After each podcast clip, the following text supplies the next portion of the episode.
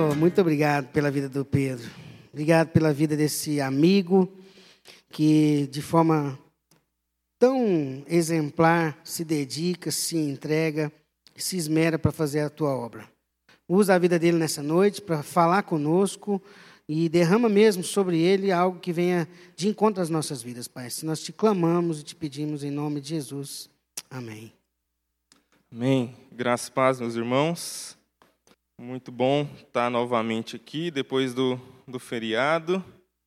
É, a gente vai falar um pouco sobre isso. Espero que você não esteja aqui para pagar os pecados do carnaval. Mas eu quero já te convidar para o livro do Êxodo, no capítulo 32. Uma satisfação estar aqui, o, como o Léo falou no início, o Daniel. E eu até brinquei ali com ele no começo que eu queria que ele não estivesse aqui, porque muito do que eu vou pregar aqui é, eu aprendi com ele, assim, e, e foi inspiração dele. É, Para quem não conhece, não sabe, já ouviu falar do Lecionário, é um projeto do Daniel, que depois eu entrei, e a gente tem batalhado aí nessa, uh, nesse projeto mesmo de, de tentar espalhar uma cultura de discipulado, de, de devoção, de, de leitura da palavra de Deus e a gente tem, tem tido muitos testemunhos sobre como que isso, entrando na vida das pessoas, ajuda a realinhar o coração. E eu quero falar um pouco sobre isso hoje, aproveitando o momento, o tempo em que estamos vivendo, uh, que na verdade tudo que a gente fala, quando fala sobre uh, o lecionário é muito sobre o calendário litúrgico, sobre as expressões ao longo da história de como a gente alinha o nosso coração à vida de Jesus e como que isso pode ser transformador na nossa vida, de entender que a Bíblia é uma única história. Toda ela está falando sobre a redenção, e essa única história não é somente a história bíblica da criação do mundo, como nós caímos no pecado e como Cristo nos resgatou, mas como a própria história da humanidade está banhada nessa história da redenção. E como a gente pode entender a história, o tempo, a partir da perspectiva de olhar cada segundo da minha existência do ponto de vista da fé cristã e não de qualquer proposta que possa ser oferecida a mim. E como que isso molda o meu coração, principalmente, e é o que a gente vai falar muito hoje, para realinhar o meu coração à esperança. Porque a gente não somente vive esse tempo, mas a gente vive o já e o ainda não. A plena expectativa e esperança de que o tempo que eu estou vivendo hoje reverbera na eternidade. E a eternidade que Deus tem para mim é uma eternidade onde não haverá mais choro, nem pranto, nem dor, e a gente vive essa plena esperança. Vamos conversar um pouco sobre essas coisas? Então, lá em Êxodo 32, uma história bem conhecida de todos nós que diz: o povo, ao ver que Moisés demorava a descer do monte, juntou-se ao redor de Arão e lhe disse: Venha, faça para nós deuses que nos conduzam, pois a esse Moisés, o homem que nos tirou do Egito, não sabemos o que lhe aconteceu. Respondeu-lhes Arão: Tirem os brincos de ouro de suas mulheres e de seus filhos e de suas filhas, e tragam-nos a mim. Todos tiraram os seus brincos de ouro e os levaram a Arão. Ele os recebeu e os fundiu, transformando tudo num ídolo, que modelou com uma ferramenta própria, dando-lhe a forma de um bezerro. Então disseram-lhe, então disseram: Eis aí os seus deuses, ó Israel, que tiraram vocês do Egito. Vendo isso, Arão edificou um altar diante do bezerro e anunciou: Amanhã haverá uma festa dedicada ao Senhor. Na manhã seguinte, ofereceram holocaustos e sacrifício de comunhão. O povo se assentou para comer e beber e levantou-se para se entregar à farra. Então o Senhor disse a Moisés: Desça, porque o seu povo que você tirou do Egito corrompeu-se. Muito depressa se desviaram daquilo que lhes ordenei e fizeram um ídolo em forma de bezerro. Curvaram-se diante dele, ofereceram-lhe sacrifícios e disseram: Eis aí, ó Israel, os seus deuses que tiraram vocês do Egito. Há aproximadamente 3.400 anos, 2 milhões de hebreus saíram da terra do Egito, carregando os despojos e deixando uma terra cravejada por dez pragas que assolaram aquela terra e perderam as esperanças de todo o povo egípcio. Por isso os enviaram, fruto e resultado da fúria do Deus estranho dos escravos, de uns escravos estranhos, porque eles adoravam um único Deus, e esse Deus vem e devasta a terra para que esse povo seja liberto, e eles saem daquela terra com gritos de liberdade, com aclamações por estarem livres. Mas a verdade é que ao longo da história bíblica que vai sendo revelada para nós, essa é uma liberdade que eles celebram, mas a celebram com insegurança. Porque, por mais que houvessem provas indiscutíveis e enormes desse Deus que estava disposto a fazer coisas miraculosas e incríveis em favor desse povo, não houve um só episódio, desde que eles partiram do Egito rumo ao Sinai, em que eles não tivessem duvidado dessa liberdade. Em que eles tivessem duvidado de que esse Deus de fato estava cuidando deles e iria fazer tudo necessário. E não haver como você pode lembrar de ler nas Escrituras, em todo o tempo eles murmuravam contra Moisés, contra Arão, contra a sorte deles em ir rumo ao desconhecido do deserto, marchando em direção ao Sinai. E eles passaram por diversas provas ainda mais a mais conhecida e fantástica de todas elas, atravessaram o Mar Vermelho a pé enxuto. Imagina dois milhões de pessoas atravessando no leito de um oceano, de um mar. Pararam em Mara, uma cidade que era conhecida por essa palavra justamente Mara, em que, que significa amarga, em que as águas eram insalubras e eles não podiam tomar dela, e viam essas águas se tornarem doces. Deus fez chover comida do céu para alimentar esse povo, fez água brotar da rocha, até que três meses depois de saírem do Egito, eles atravessam uma parte do deserto do Sinai e chegam ao Monte Sinai, o Monte do Senhor, o monte onde o Senhor disse que se revelaria a eles. Raios, trovões, uma densa nuvem de fumaça cobre o monte, todos ficam apavorados, e Deus pede para que esse homem, Moisés, que havia feito, sido um instrumento para todas essas pragas, para tudo que tinha acontecido no Egito, subir para ouvir da parte de Deus o que ele tinha para ensinar, para descer e ensinar a esse povo. Deus chama esse homem, Moisés, para cima, e doze capítulos e 40 dias depois, no livro de Êxodo, esse povo começa a se tornar impaciente. E é muito curioso, no versículo 1 do capítulo 32 que acabamos de ler, eles dizem: Olha, esse tal de Moisés, que você disse aí que trouxe a gente do Egito, esse homem foi embora. Ele já foi largou a gente aqui, nesse deserto aqui, foi caçar o rumo dele. Esse homem aí, eu não sei o que, que ele está querendo da vida dele, não, mas nós temos que cuidar do nosso.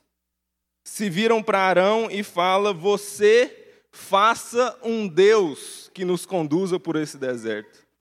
Já imaginou, gente, que coisa maravilhosa? Você está com um problema, você vai num artesão e fala para ele: oh, Eu estou com um problema da área financeira, faz aí um Deus para mim sob medida, e aí ele vai vir e vai me ajudar na minha área financeira e vai resolver meus problemas. É muito legal essa circunstância. O povo de Israel estava com medo de estar à mercê desse Deus que se revelava como quiser, como queria, a hora que queria, e pediram um Deus sob medida para responder às suas necessidades imediatas. Mas esse Deus sob medida não era um Deus que convencia muito.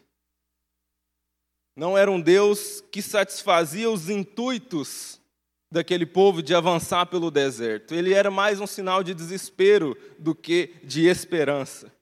Não era porque ele viria para conduzi-los a um novo momento, mas era simplesmente o grito de almas que estavam inseguras e incertas, sem saber o que seria deles. É tão certo que quando esse novo Deus se apresenta pelas mãos de Arão, a primeira atitude deles não é de se levantar acampamento e vão seguir rumo ao deserto, mas eles se entregam a farra. E como diz o texto, lá no versículo 6, na manhã seguinte ofereceram holocaustos e sacrifícios de comunhão, o povo se assentou para comer e beber, e levantou-se para se entregar à farra. A perda da esperança da volta de Moisés, da volta desse Deus, os fez cumprir uma palavra muito repetida na Escritura e que reflete muito do que a gente vive nos nossos tempos. Eles olharam para o outro, esse homem não vem mais, esse Deus eu não sei o que aconteceu. Comamos e bebamos, porque amanhã morreremos. Começaram a celebrar, não porque tinham algo para celebrar, mas é porque não havia mais nada que fazer. Vamos festejar aqui, fazer coisa louca, porque a nossa vida perdeu totalmente a esperança. E aí, meu amigo, o povão de Israel foi para a avenida mesmo. Miriam Gil montou seu trio elétrico, juntou ali todo aquele pessoal e eles foram celebrar as suas festas. E a gente acabou de vir desse período, né? Por falar em carnaval, é muito engraçado, porque a gente foi ensinado a pensar que o carnaval é a festa dos descrentes, dos pagãos, daqueles que não conhecem a Deus. E nós, os crentes, os cristãos que conhecem a Deus, somos totalmente contra isso e, enfim, está totalmente distante do que nós somos enquanto cristãos. Mas a bem da verdade, meus irmãos, é que duas informações importantes. A primeira, o carnaval não é brasileiro. A segunda, o carnaval não é pagão. Ele até foi por um certo tempo da história, mas na verdade é que o carnaval ele acabou se tornando meio que, se você não pode vencê-los, junte-se a eles. Ou você nunca parou para pensar que o carnaval depende exclusivamente do dia de hoje, da quarta-feira de cinzas? Ele é marcado com base na quarta-feira de cinzas, ou mais especificamente, como a quarta-feira de cinzas é o primeiro dia da quaresma, os 40 dias que antecedem a Páscoa. O carnaval é totalmente dependente da fé cristã. A verdade é que ele é celebrado em todos os países cristãos. Começou muito antes da Sapucaí, no Rio de Janeiro. Todos os países uh, foram inventando o seu próprio tipo de carnaval. Haviam essas festas que eram muitas vezes dedicadas aos deuses pagãos, deuses romanos, e à medida que o tempo foi passando, sempre havia celebrações que antecediam esse período chamada Quaresma, que era o período de contrição, de voltar o coração para Deus. E houve cada vez uma divisão muito clara entre esse período de festividades populares e o período de contrição, de dedicação a Deus. E ali, por meados do século XVIII, XIX, a França, como grande centro cultural, espalhou para todo mundo o que a gente entende por carnaval moderno. Então, o carnaval brasileiro do Rio de Janeiro, ele na verdade vem da França. Enfim, mas enquanto uma festividade cristã, havia um, um quê, uma uma certa alegria legítima, era conhecida como a terça gorda. A terça que antecedia a quarta-feira de cinzas era a terça gorda. Ou seja, era o último dia em que os cristãos podiam comer gordura antes desse período de jejum, de oração, de contrição, marcado pela quaresma. Então, havia sim uma legitimidade de festejar, de reunir os irmãos, reunir a família, se fantasiar, enfeitar as casas para poder desfrutar desse último dia antes de se dedicar à oração e ao jejum com mais afinco. Mas, inevitavelmente, meus irmãos, como a história foi nos mostrando, uh, eu não sei se vocês conseguiram arrumar aí ou não. Não, né?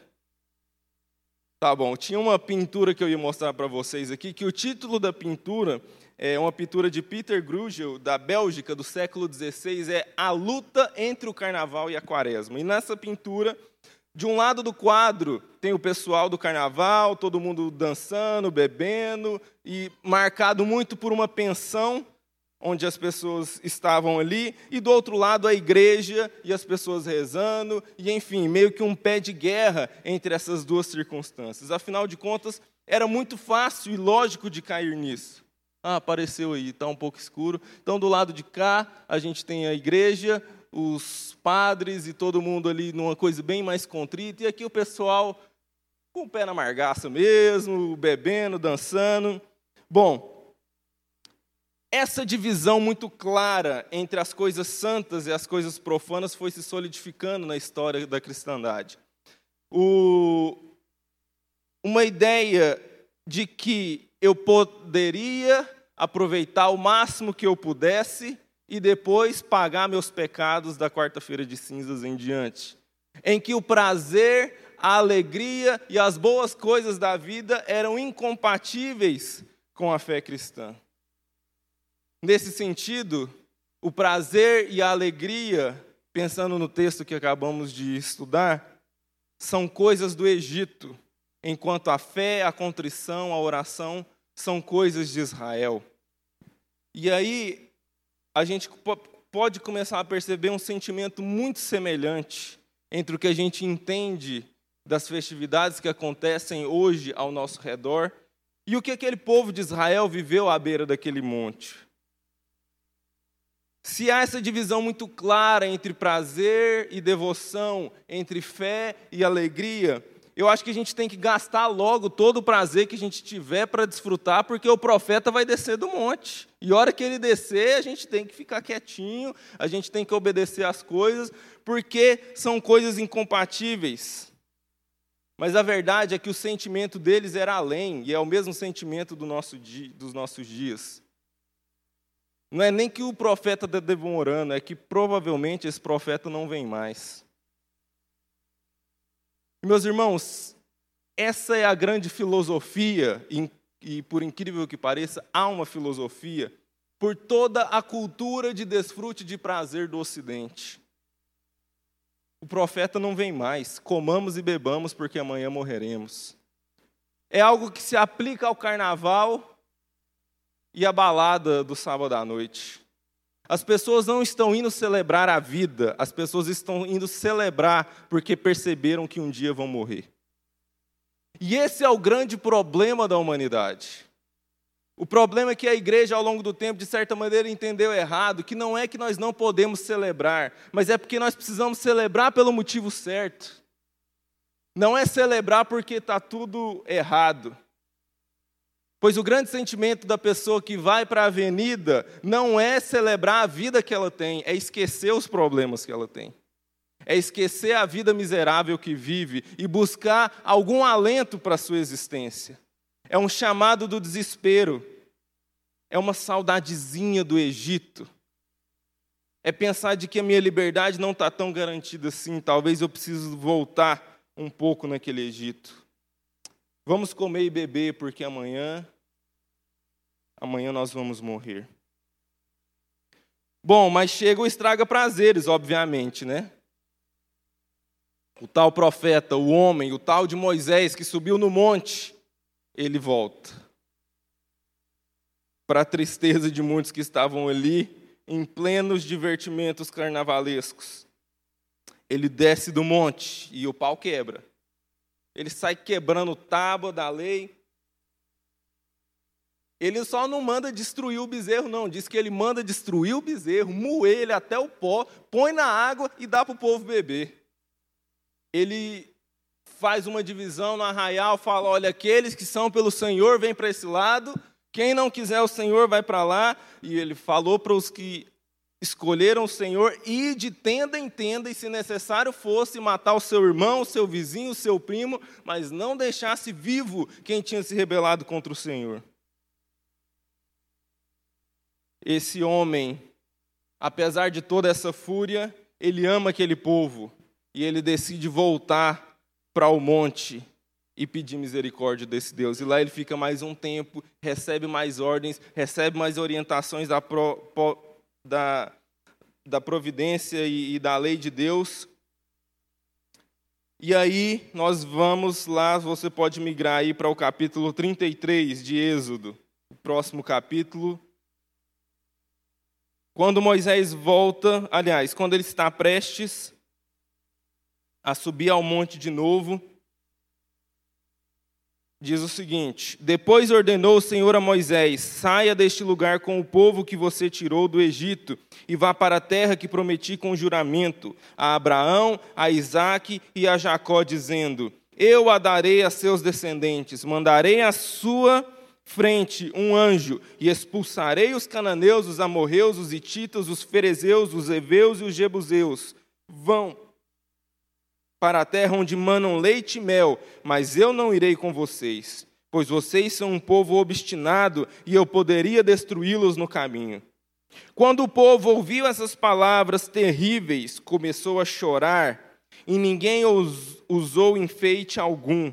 Isto porque o Senhor ordenara que Moisés dissesse aos israelitas: Vocês são um povo obstinado. Se eu fosse com vocês, ainda que por um só momento eu os destruiria. Agora tirem os seus enfeites e eu decidirei o que, o que fazer com vocês.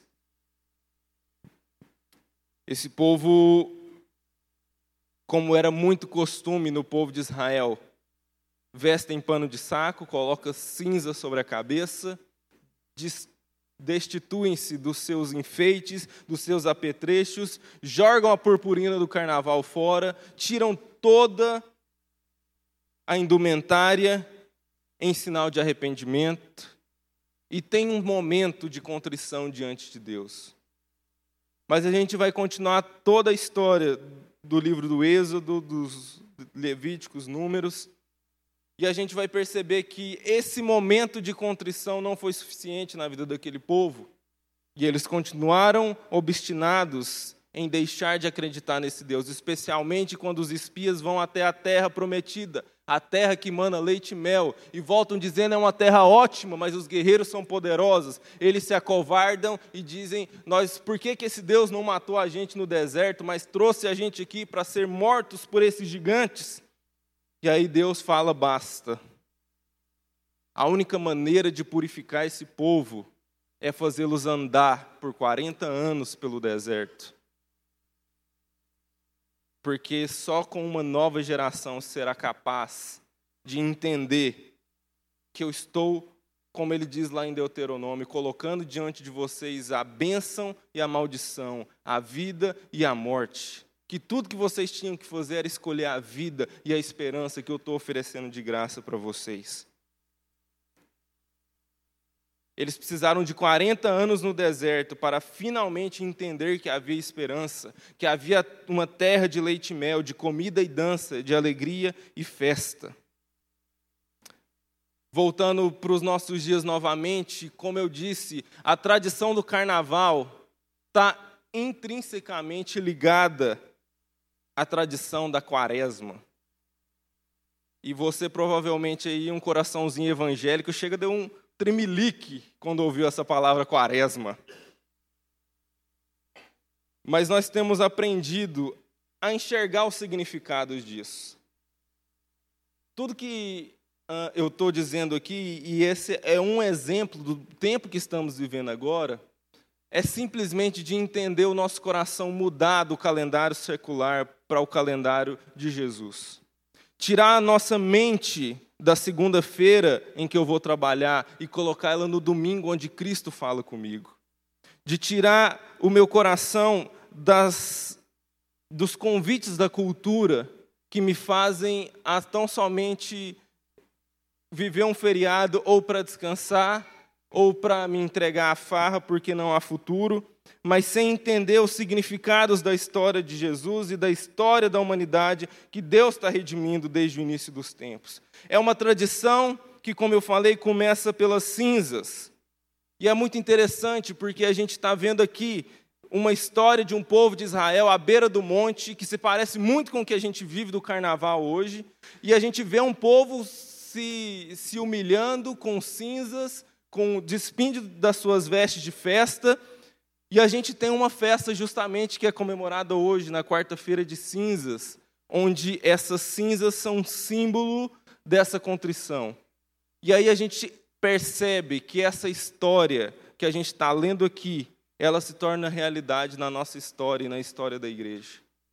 Eu faço parte disso. Não é simplesmente, como eu disse, tudo é uma única história. Não é aquela historinha de Israel lá no passado. É a história que eu estou vivendo aqui hoje de aprender a orientar o meu coração para não viver uma festa sem sentido porque eu estou em desespero, mas orientar o meu coração para um arrependimento que me fará ter esperança.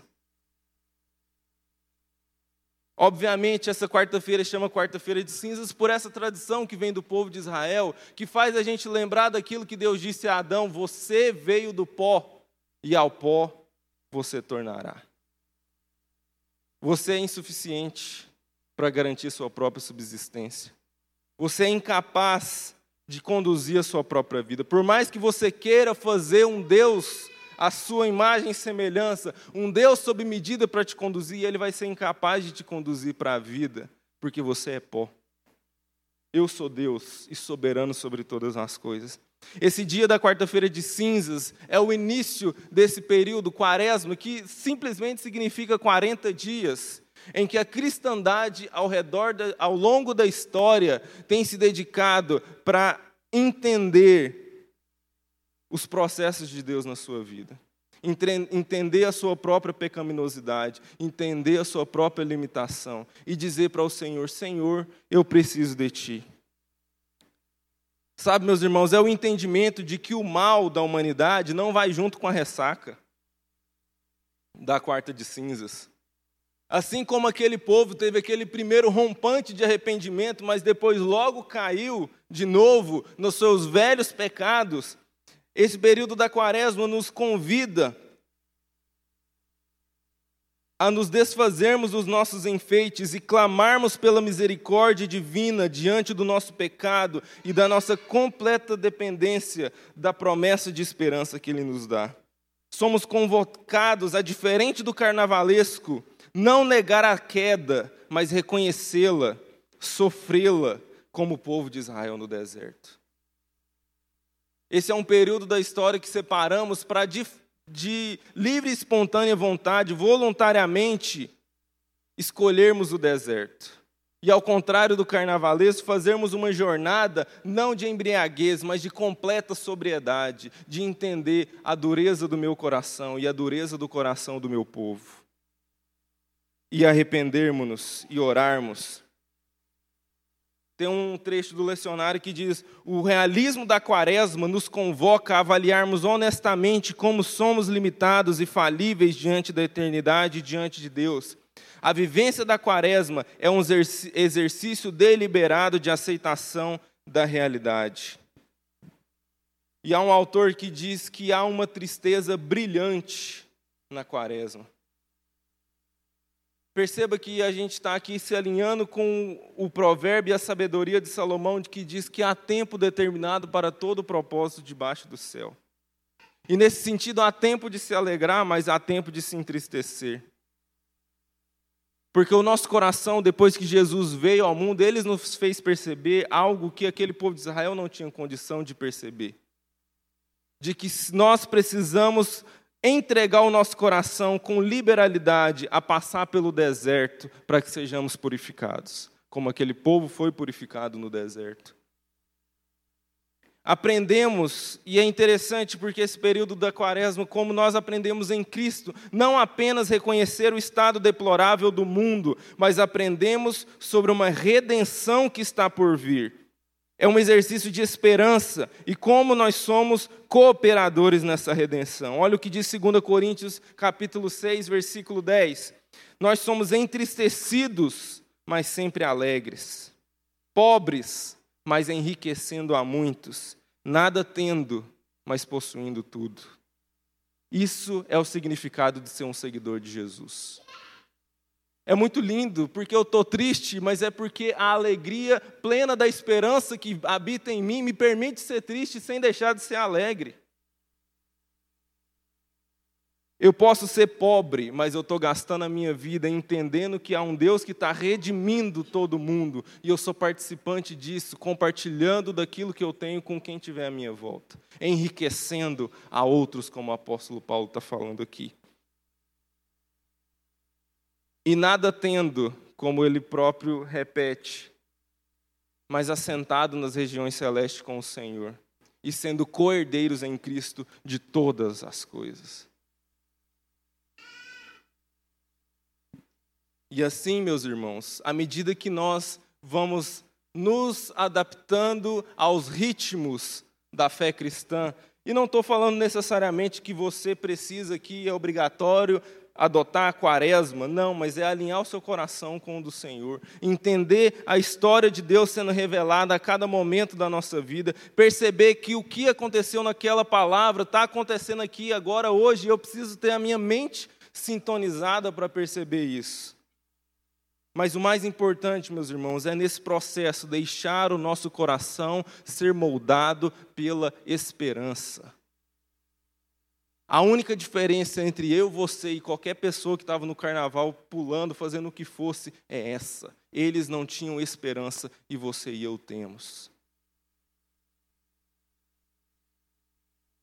E é por isso que nós não somos chamados simplesmente para sermos abstemes, para sermos tristes, enclausurados, tristes, vivendo de maneira muito regrada, porque somos cristãos e Deus gosta de quem vive de maneira regrada.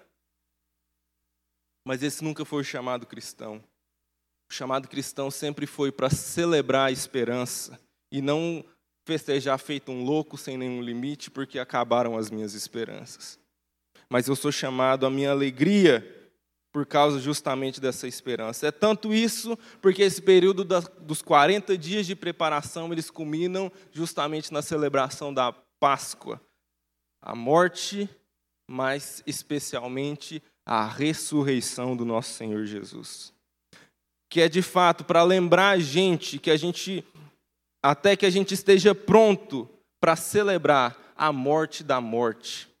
E a cada ano celebrando uma Páscoa e lembrando que nós estamos celebrando a ressurreição até que nós sejamos ressuscitados em glória. Esse é o chamado de toda essa lógica e essa dinâmica de entender os períodos da fé cristã.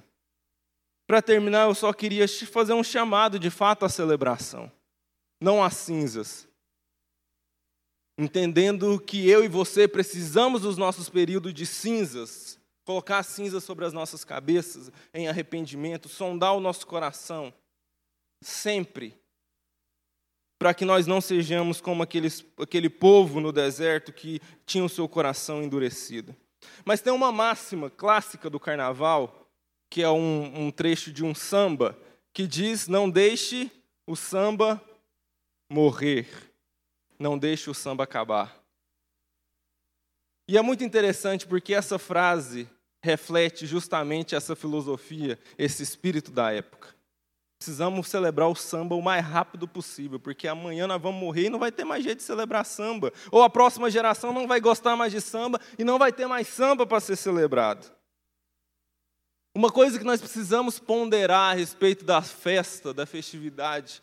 Estava até lendo um artigo que diz que a gente precisava recuperar um pouco da fantasia e da alegria do povo na época medieval, que se dispunha mesmo a fantasiar, vestir roupa e festejar com o povo, ter um senso de comunidade. Porque os nossos carnavais, hoje a gente se tranca cada um nas suas casas e a gente perdeu a alegria de viver junto. Nós estamos falando de ver mulher pelada ou de qualquer coisa assim? Obviamente que não. Mas, meus irmãos, uma coisa muito importante que a gente tem que entender: quem é que deu habilidade para Arão fundir aquele bezerro de ouro? Quem deu a capacidade artística para Arão? O diabo não dá nada, meu amigo, ele só tira. O único capaz de dar habilidades, de dar dons aos homens é Deus. Se nós usamos esses dons contra o próprio Deus, problema nosso, mas esses dons vêm da parte dele. Entenda que o que eu estou dizendo aqui não é para a gente se entregar ao carnaval, mas é porque a gente tem motivo para celebrar e nós devíamos ser mais abundantes em celebrar a ressurreição. Talvez não nessa data, mas celebrarmos aquele que ressuscitou e que um dia vai ressuscitar a todos nós. Perceber que cada elemento da cultura cada elemento de tudo que há no mundo, cada elemento artístico, esse processo de redenção que o Senhor está trazendo sobre a terra, está redimindo todos eles. Eu acredito em samba no céu, meus irmãos. Eu acredito que cada elemento que Deus deu para a humanidade de bom, Ele vai preservar e vai nos ajudar a vivê-lo de maneira muito mais abundante do que nós percebemos quando desfrutamos disso sem o senso de esperança. E eu quero terminar com uma música do João Alexandre. Há algumas quartas, quando eu preguei aqui, eu citei uma outra música, e essa música dele se chama João Brasileiro. E eu quero recitar um pedacinho aqui para vocês. Ele diz o seguinte: Imagine só ver um cavaquinho nas mãos do rei Davi. Imagine só São, São Pedro pescando na praia de Itapuã. Imagine só um frevo rasgado dos filhos de Levi. Imagine só o apóstolo Paulo no Maracanã. Já pensou? Imagine só Maria fazendo uma feijoada. Imagine só Isaías pregando na rocinha. Imagine só Miriam dançando uma timbalada. Imagine só Esaú se vendendo ao jabá com farinha. Imagine só os salmos em moda de viola. Imagine só os profetas virando repentistas. Imagine só o mestre e os doze, e os doze batendo uma bola. Imagine só a visão de Jacó pela voz de um sambista cantar. Imagine só os anjos tocando seus tamborins. Imagine só cuícas nos braços dos serafins. Imagine só, pandeiros soando ao invés dos clarins. Imagine só, um céu brasileiro bem tupiniquim. A palavra do Senhor diz que nem olhos viram, nem ouvidos ouviram, nem jamais penetrou no coração humano aquilo que ele tem preparado para os seus. Mas nada nos impede de gastar nossa imaginação nisso. Sabe, meus irmãos, tudo que eu estou querendo dizer aqui, eu quero parafrasear o Guilherme de Carvalho, pastor lá de Belo Horizonte, amigo nosso, que ele faz uma em referência àquela música do Renato Russo, que nós devemos amar as pessoas como se não houvesse amanhã, que é mais um reflexo desse pensamento desesperançoso. Ou seja, vamos amar as pessoas, porque amanhã a gente vai morrer. Mas ele diz o seguinte: que nós devemos amar as pessoas justamente porque há um amanhã. E o nosso chamado é para celebrar a esperança. E para finalizar mesmo, eu quero deixar o Salmo 126, versículo 6, que diz: Aquele que sai chorando a plantar a semente, voltará com cânticos de júbilo, trazendo consigo seus feixes. Que o Senhor possa moldar os nossos corações à esperança e não importa o que façamos, ou por onde andemos, como vivamos, se nós tivermos nosso coração moldado por essa esperança, nada poderá nos abalar, meus irmãos. Vamos orar. Deus, muito obrigado pela nossa salvação em Jesus Cristo. Obrigado a Deus porque nós somos o povo da esperança. Nós somos o povo que foi chamado para viver essa esperança, para compartilhar essa esperança, para desfrutar essa esperança e, e fazê-la chegar a outras pessoas. Deus, que a gente possa discernir no nosso coração a Sua vontade. Aprender, ó Deus, a olhar a vida, a olhar a história, a olhar o tempo e perceber a Tua palavra banhando, envolvendo cada momento da história. Em como essa história se repete, em como eu posso aprender com ela e como eu posso moldar meu coração para estar mais perto de Ti, para ser mais parecido contigo. Ah, Deus, não me ensine, ensina-nos como igreja a amar aquilo que o Senhor ama, a amar a habilidade que o Senhor deu aos homens para fazer o que for. E ajude-nos, ó Deus, a celebrar o Senhor na nossa cultura. Mas, sobretudo, Senhor, dá-nos a esperança. Porque, por causa de que o Senhor vive e ressuscitou, eu posso crer no amanhã. Nós todos podemos crer no amanhã que nós sejamos consolados pelo Teu Espírito Santo nessa noite, Senhor, e possamos mesmo entrar em um tempo de contrição, de arrependimento, de reconhecimento das nossas mazelas e pecados, para sermos purificados e moldados formados por essa esperança.